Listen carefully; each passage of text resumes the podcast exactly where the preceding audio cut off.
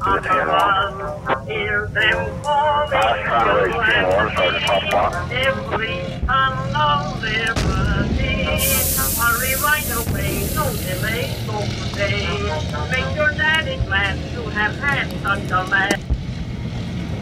17 horas, 22 de abril de 1915. Planície de Ypres, fronteira entre a Bélgica e a França. Primeira Guerra Mundial.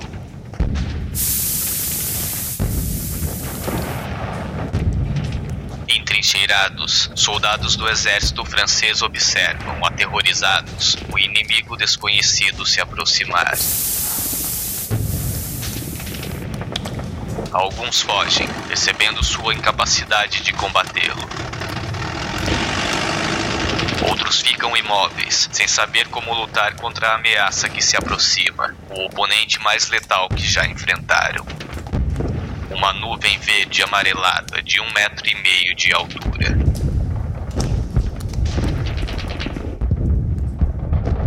Bem-vindo ao Promontório Estéreo.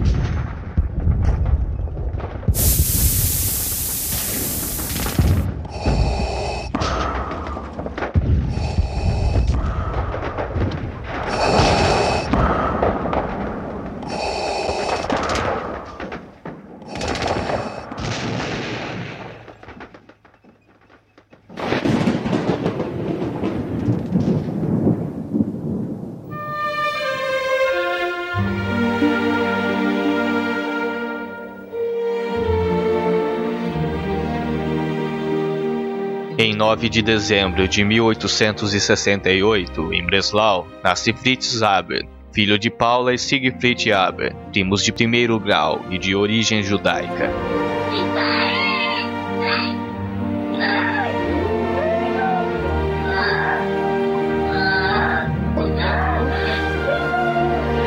Quando Fritz nasceu, sua mãe morrera no parto.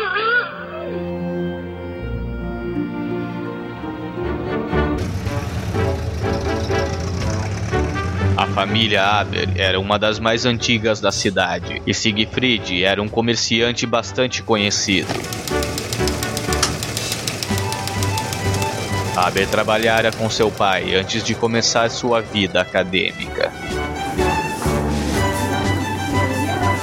Já na escola clássica de St. Elizabeth, em Breslau, Fritz fizera muitos experimentos químicos, o que veio a guiar sua carreira futura.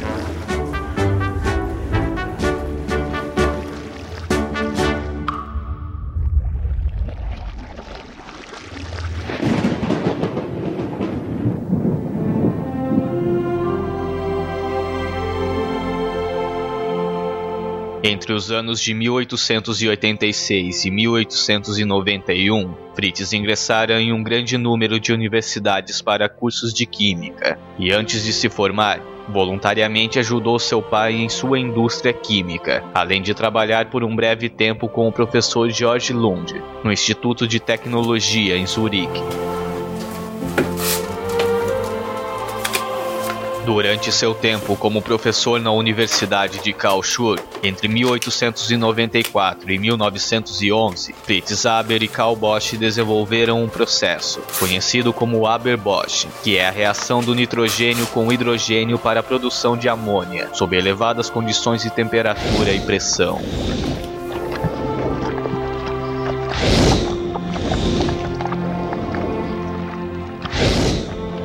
Este processo foi um marco na indústria química, já que a técnica de fixação de amônia a partir do nitrogênio do ar serviu tanto para a criação de explosivos quanto de fertilizantes baratos.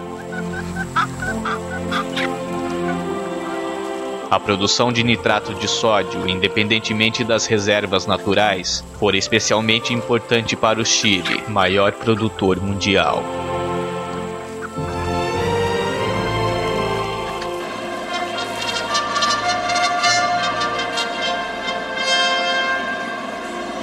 Majesties, Your Royal Highnesses, Laureates, Ladies and Gentlemen. Det är en stor ära att få presentera Nobelpristagaren i. Este trabalho rendeu a Haber uma condecoração com o Prêmio Nobel de Química em 1918.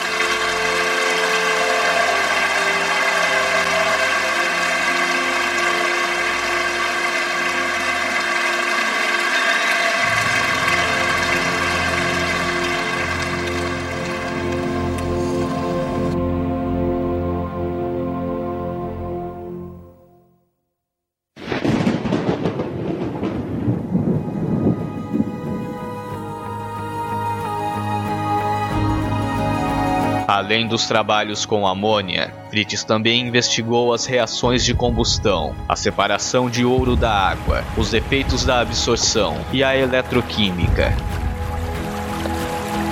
Grande parte destes trabalhos fora realizada no Instituto de Berlin-Dahlem, mais tarde rebatizado com seu nome.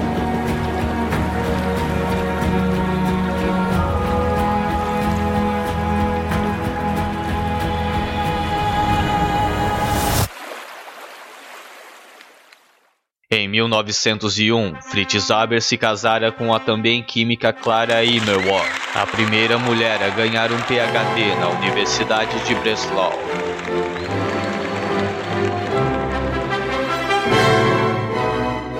Apesar das afinidades de interesse, a relação acabara de maneira trágica. Em 2 de maio de 1915, Clara se suicidara em seu jardim com um tiro de revólver no coração, após discutir com Fritz sobre o que ele havia feito em 22 de abril daquele mesmo ano. Mas Aber deixou seu filho Hermann enlutado e partiu para o seu trabalho nos campos da Primeira Guerra Mundial.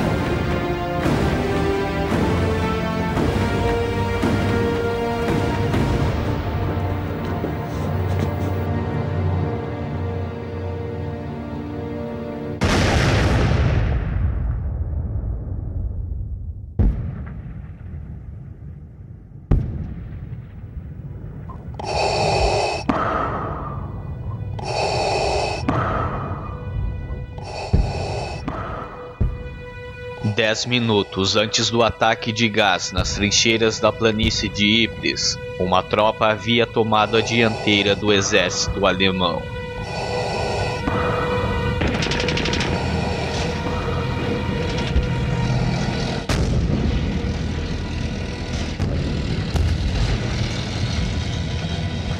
O Pioneer Comando 36 era um batalhão de cientistas com uniforme militar e máscaras protetoras, liderado por um ganhador do Prêmio Nobel, Fritz Haber.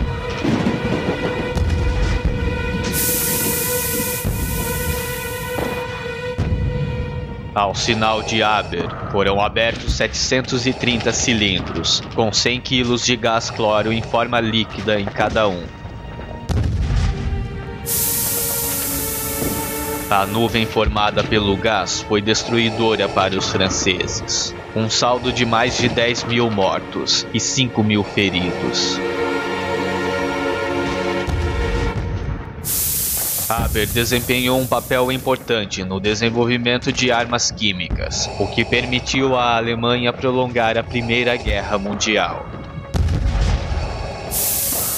Além dos gases letais, também foi responsável pelas máscaras com filtros absorventes, que permitia que seu batalhão de cientistas trabalhasse com segurança.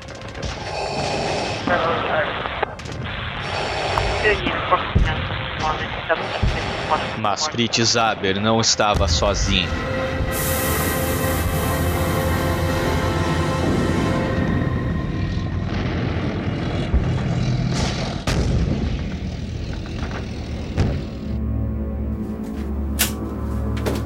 Os cientistas envolvidos no projeto científico militar alemão eram de primeira linha.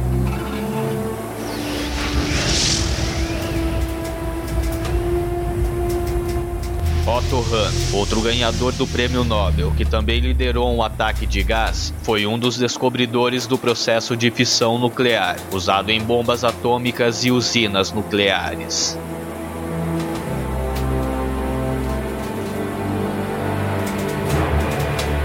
De certa forma, a guerra com o gás no fim da Primeira Guerra Mundial foi travada entre químicos.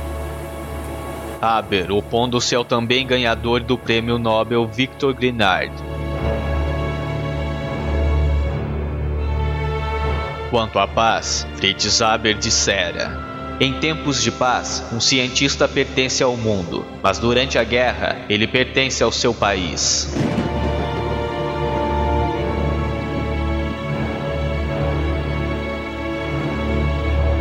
O comportamento de Aber foi o motivo do suicídio de sua esposa Clara, que estava em total desacordo com suas atitudes.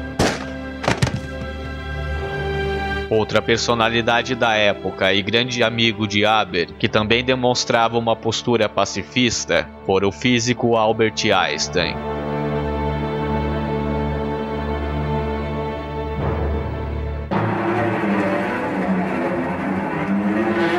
Haber era um alemão profundamente patriótico e estava muito orgulhoso de seu trabalho na guerra. E fora também condecorado, o que era raro para um cientista velho demais para se alistar no exército.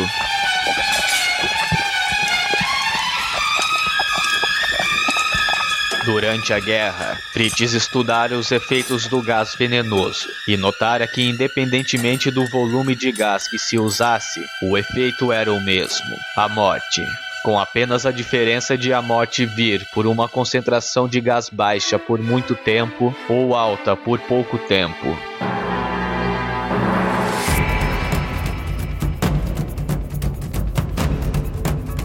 Desta forma, formulou uma relação entre o tempo de exposição ao gás e a concentração do mesmo. Esta seria a regra de Haber.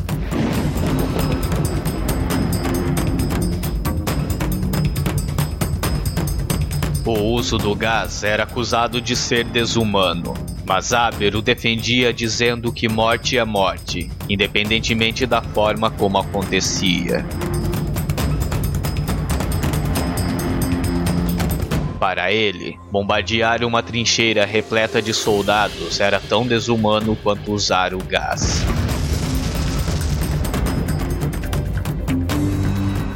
Com a morte de Clara, Haber volta a se casar em 1917, agora com Charlotte Nathan, com quem teve dois filhos.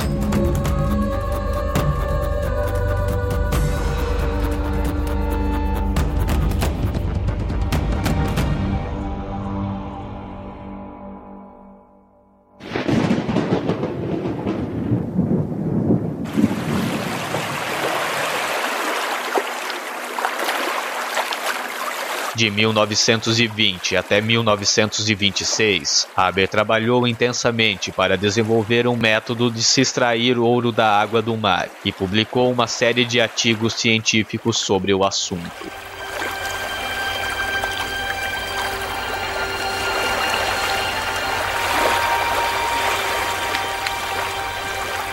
No entanto, não obteve sucesso neste projeto, visto que a concentração de ouro na água do mar era muito menor do que o retratado por pesquisadores anteriores, e portanto tornava-se inviável tal pesquisa.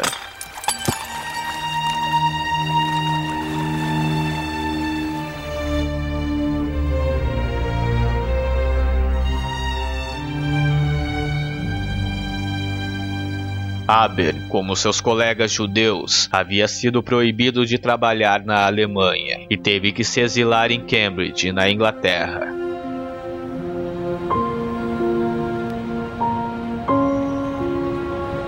Fritz era judeu convertido ao cristianismo e deixou a Alemanha extremamente amargurado, já que havia se dedicado tanto a seu país, e em contrapartida, ele lhe negou o reconhecimento como um igual.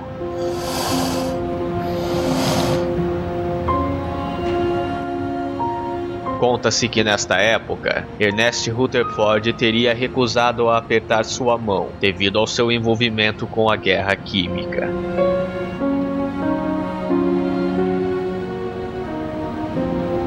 Durante sua estadia na Inglaterra, Fritz dirigiu o Instituto de Pesquisa CIF e então partiu para o Oriente Médio em 1934, após se recuperar de um ataque cardíaco.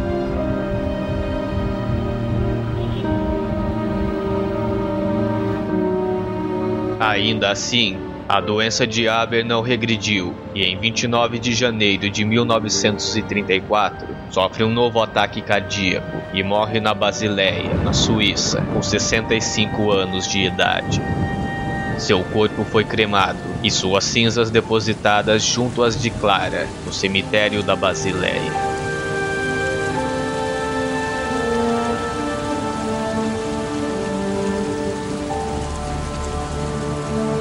Sua morte, a família também deixa a Alemanha e estabelece-se na Inglaterra. Herman, o filho que tivera com Clara, muda-se para os Estados Unidos. Porém, em 1946 comete suicídio por conta da vergonha sobre o trabalho de guerra de seu pai.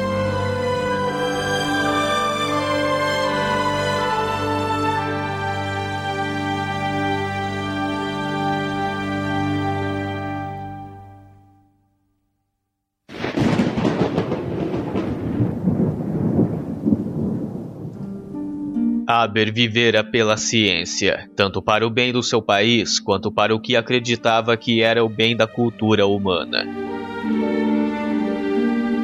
Versátil, Fritz teria se dado igualmente bem em outros campos do conhecimento humano.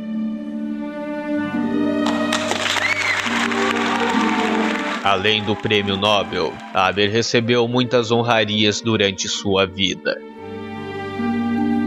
Por sugestão de Max von Laue, o Instituto de Física e Eletroquímica em Berlim-Dahlem foi rebatizado após sua morte para Instituto Fritz Haber.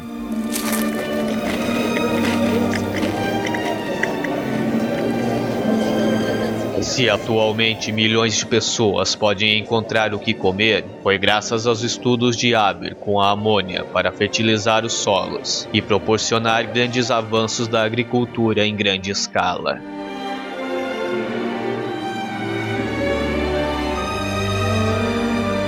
Contudo, o esforço de guerra fizera com que sua imagem ficasse também conhecida como aquele que possibilitou a morte de milhares de pessoas nas trincheiras da Primeira Guerra Mundial.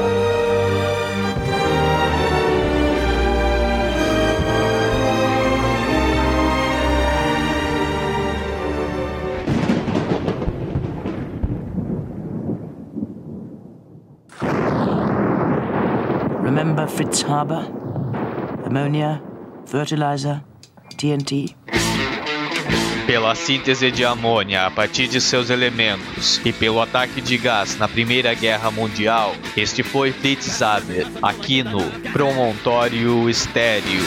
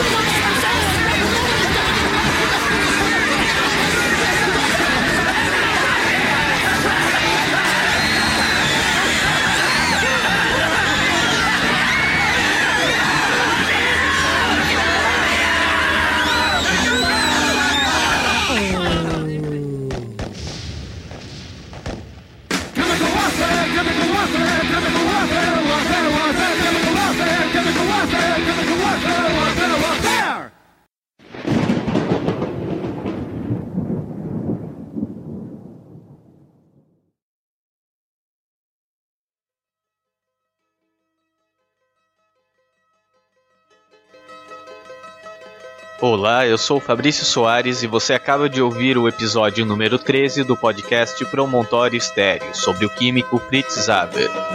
Ao fundo você ouve The Battle of Evermore, da banda Led Zeppelin.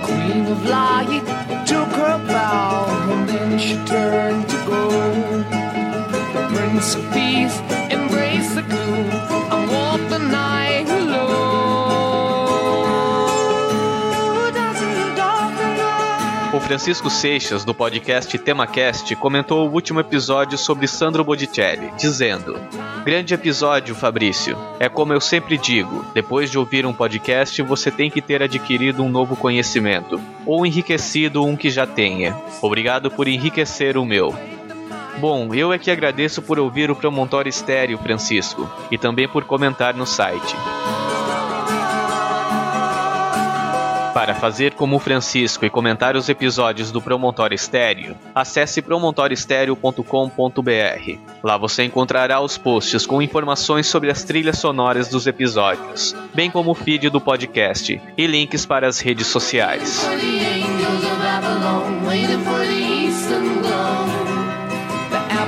Você encontra o Promontório Estéreo no Facebook, é o facebook.com barra Promontório Estéreo, e no Twitter é o arroba Promonte Estéreo. Há ainda outras formas de entrar em contato. Caso queira dar uma opinião, fazer uma crítica, sugestão ou elogio, há ainda a opção de enviar um e-mail para promontorioestereo.gmail.com. Mas caso prefira, há no site um espaço para contato. Basta preencher o formulário com seu comentário, então seu e-mail será enviado para minha caixa de entrada. Também comentou e avaliou com 5 estrelas na iTunes Store o Fran SP, dizendo: Aí está uma forma de se inteirar sobre várias personalidades em alguns minutos. Fazendo o mesmo, você ajuda o Promontório Estéreo a ter mais destaque no iTunes, e assim o podcast cresce e pode melhorar cada vez mais. Você também pode ajudar o Promontório Estéreo recomendando o podcast aos seus amigos que possam se interessar pela proposta. Quanto mais ouvintes e mais comentários, maior o nível cultural que será compartilhado. Fica aqui meu agradecimento a você que ouve o Promontório Estéreo, mesmo que não se manifeste. Tenho buscado melhorá-lo a cada novo episódio, e você, ouvindo-os, faz parte deste progresso.